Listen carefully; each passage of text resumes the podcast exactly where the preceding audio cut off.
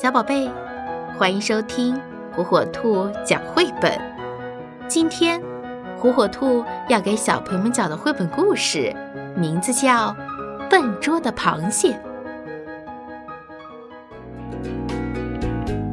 螃蟹妮妮不喜欢自己那对大钳子，不管它干什么，笨拙的大钳子总是碍事儿。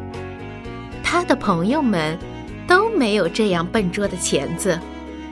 妮妮多么希望自己有像章鱼和水母那样可以挠痒痒的触手，或像海龟和鱼那样有划水的鳍。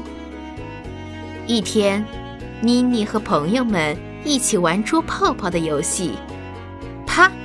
妮妮笨拙的钳子把泡泡扎破了，他们不能玩这个游戏了。于是开始玩追逐游戏。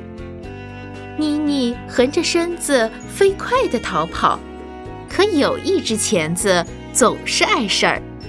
跑着跑着，妮妮脚下一滑，摔了个跟头，咕噜咕噜地从坡上滚了下来。她被埋在了沙子里，只有两只眼睛露在外面。海龟不得不把它挖了出来。大家又决定玩捉迷藏的游戏。妮妮爬进一个大贝壳，然后把壳轻轻盖上。这可是个绝妙的藏身之地。谁知道，咔嚓！妮妮笨拙的钳子把贝壳碰碎了。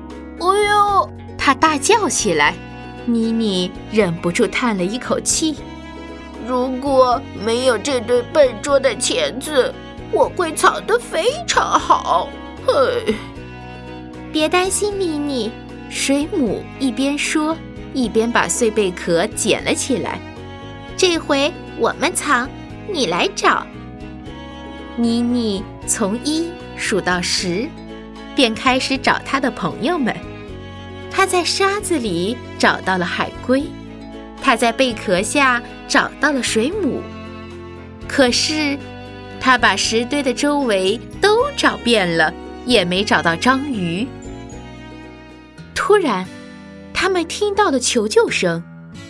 原来，章鱼被海草紧紧地缠住了。救命！章鱼拼命地扭来扭去，左摇右摆。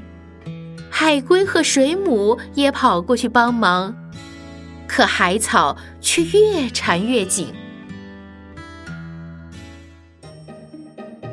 妮妮想出了个主意，她用钳子轻轻地把海草剪断，被剪断的小片海草随着海水飘走了。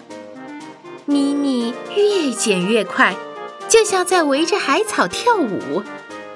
妮妮的钳子飞快地移动着，一会儿砍，一会儿切，一会撕，一会抛。很快，海水里到处都是打着转转的碎海草，章鱼终于自由了。谢谢你，聪明的螃蟹！它欢呼起来。妮妮高兴地挥舞起自己的大钳子，他终于知道。自己笨拙的大钳子是多么有用了。